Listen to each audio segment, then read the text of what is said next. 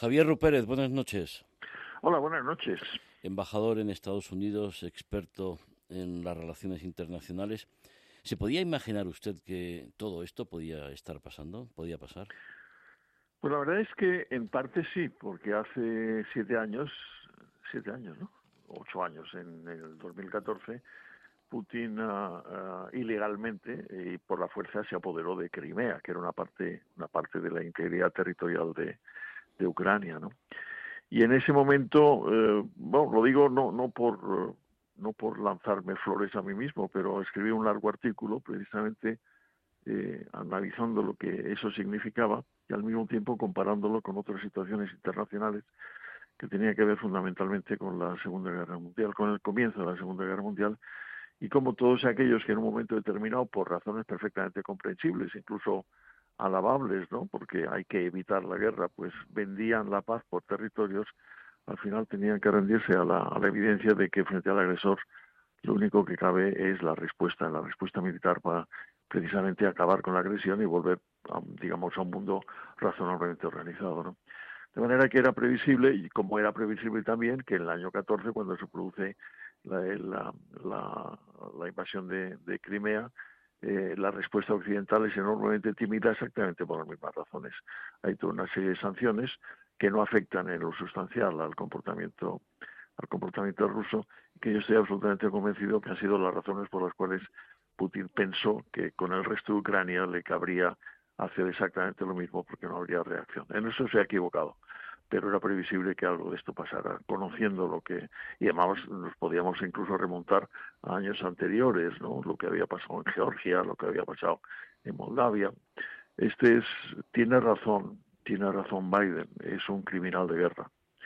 Es un criminal de guerra y hay que tenerlo en cuenta. Asistimos, señor Rupérez, a una agresión de un populismo autoritario a una democracia liberal. ¿Podemos hacer esta extrapolación? Esa es una de las de las uh, de las declaraciones que hay que hacer y de las conclusiones que hay que sacar, ¿no? Pero lo que es evidente es que estamos uh, asistiendo efectivamente a una agresión de un dictador, de un sátrapa, que tiene una visión absolutamente distorsionada de lo que es la propia historia de su país y lo que son, lo que él cree que son las exigencias para recuperar en el fondo lo que era la Unión Soviética, que es lo que tiene en la cabeza, ¿no? Desde el punto de vista territorial y desde el punto de vista político, ¿no?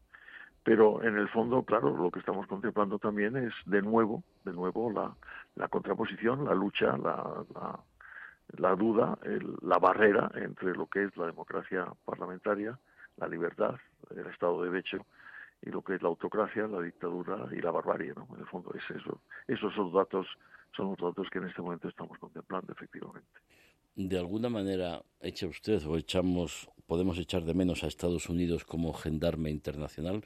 Antes vivíamos mejor, más tranquilos. Yo creo que los Estados Unidos eh, está pasando por momentos complicados, como hemos visto hace todavía pocos meses cuando tuvo que retirarse de Afganistán. ¿no? Estuvieron 20 años allí y efectivamente había muchas reacciones internas en los Estados Unidos contrarias al mantenimiento de esa presencia, que costaba dinero, que costaba vidas, que costaba muertes, que costaba heridas, que costaba muchas cosas. ¿no? Y pareció que en ese momento efectivamente los Estados Unidos estaban en una situación de repliegue, no de retirada. ¿no? Lo que estamos contemplando en ese momento no es exactamente eso. Y, eso se aplica tanto a los Estados Unidos como a la Unión Europea. ¿no?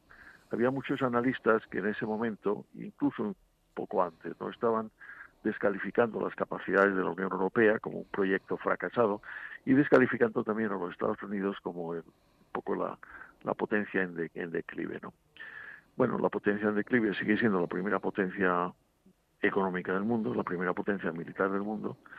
Es evidente que el contexto de la Unión Europea se ha producido una reafirmación de creencias básicas que parecían absolutamente diluidas con el paso del tiempo. Es evidente al mismo tiempo que la OTAN ha cobrado un nuevo protagonismo y una nueva capacidad de fortaleza. Y es evidente que las relaciones entre los Estados Unidos, la OTAN y la Unión Europea están cobrando también una nueva, un nuevo vigor, ¿no? Y todo eso es significativo, ¿no? Eh, de manera que mm, yo, yo, creo que hay que contemplar la, la historia con, con el realismo de los datos, ¿no? qué duda cabe que no es eh, esta no es la primera Guerra Fría, eh, podemos decir que estamos contemplando el desgraciado comienzo de la Segunda Guerra Fría. Esperemos que no contemplemos el principio de la Tercera Guerra Mundial, pero es evidente también que hay una reacción muy clara por parte de todo lo que yo llamaría las potencias democráticas occidentales. Hay una duda, una duda que, digamos, nos, eh, nos embarga a muchos, ¿no? Y es que eh, cómo es posible, o si no hubiera sido necesario, que en vez de una respuesta puramente económica basada en sanciones o indirecta a través de la ayuda militar a Ucrania, no se hubiera debido producir una intervención militar eh, patrocinada por la OTAN y desde luego seguida por los Estados Unidos para acabar con la barbarie que estamos contemplando. O por lo menos la, digamos, el anuncio de que se podría producir esa intervención para utilizarlo como medio de disuasión.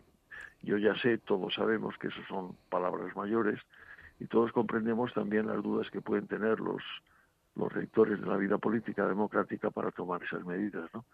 Pero qué duda cabe que hay que acabar con el agresor, hay que acabar físicamente con, con el agresor y hay que acabar con esta situación que no tiene absolutamente ninguna justificación de ningún tipo por ningún lado. Y en esa, en esa situación estamos. Si no paramos a Putin ahora, después será peor todavía. Claro, claro.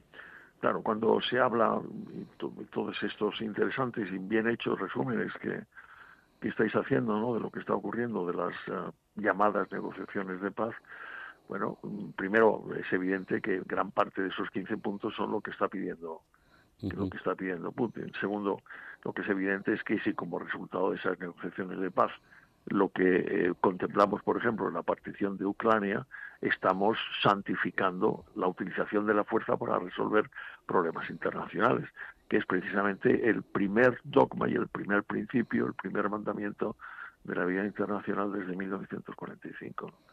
De manera que, claro, en eso hay que tener muchísimo cuidado porque decir, la única salida es que se vaya, que las tropas rusas abandonen Ucrania, que respeten plenamente la integridad territorial y la independencia soberana de, Ucrania, incluyendo naturalmente Crimea. Cualquier otra cosa sería tanto como darle la razón y consiguientemente hacerle pensar que puede seguir adelante.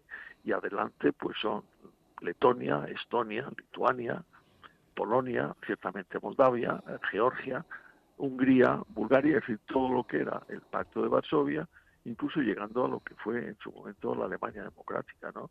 Seamos realistas, pero seamos al mismo tiempo muy conscientes de lo que este individuo tiene en la cabeza, que es la restauración de un sistema absolutamente dictatorial y democrático y, eh, dictatorial absolutamente aberrante desde el punto de vista político, desde el punto de vista económico, desde el punto de vista social, desde el punto de vista...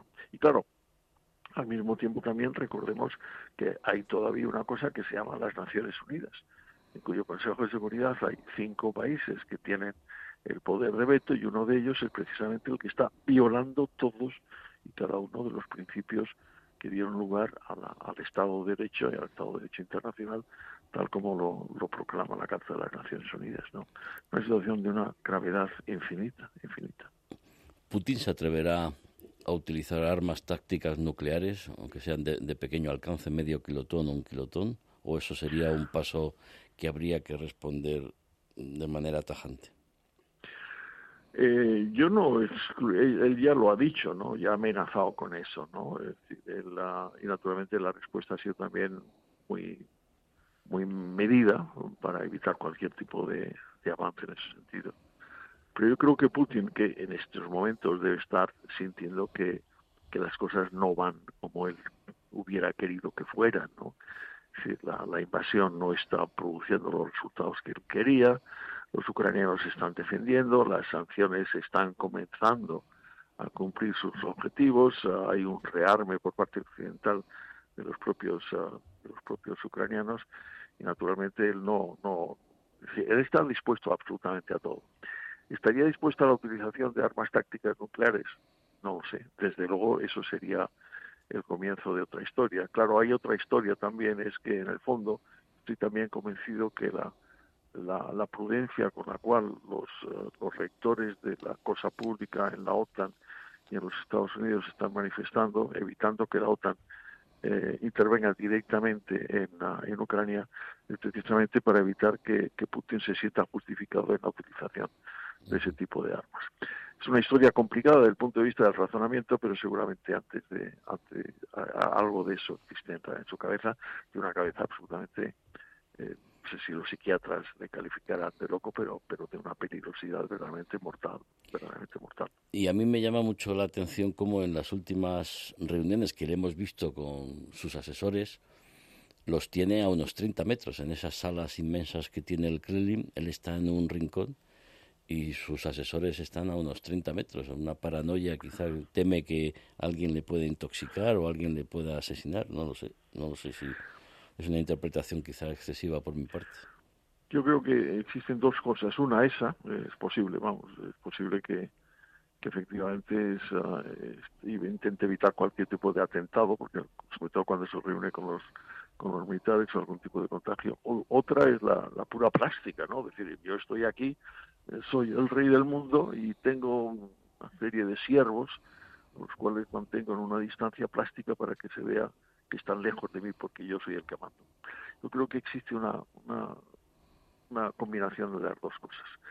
Eh, también los servicios de inteligencia están apuntando que Putin no está en Moscú, que está refugiado a unos cuantos kilómetros fuera de Moscú en un búnker eh, antinuclear y que precisamente por eso no se le ve, rarísimamente se le ve con alguien con alguien distinto a sí mismo, ¿no? Todos son apariciones como muy calculadas, en donde por otra parte tampoco me corresponde a mí hacer eh, análisis psicológicos del personaje, pero evidentemente está sometido a una tensión brutal, a la tensión que él mismo se ha sometido. No, yo no, no, no quiero utilizar palabras mayores, pero hay que acabar con el tirano. Siempre hay que acabar con los tiranos. Con eso nos quedamos. Javier Rupérez, embajador, muchas gracias por participar en De cara al mundo y muy buenas noches.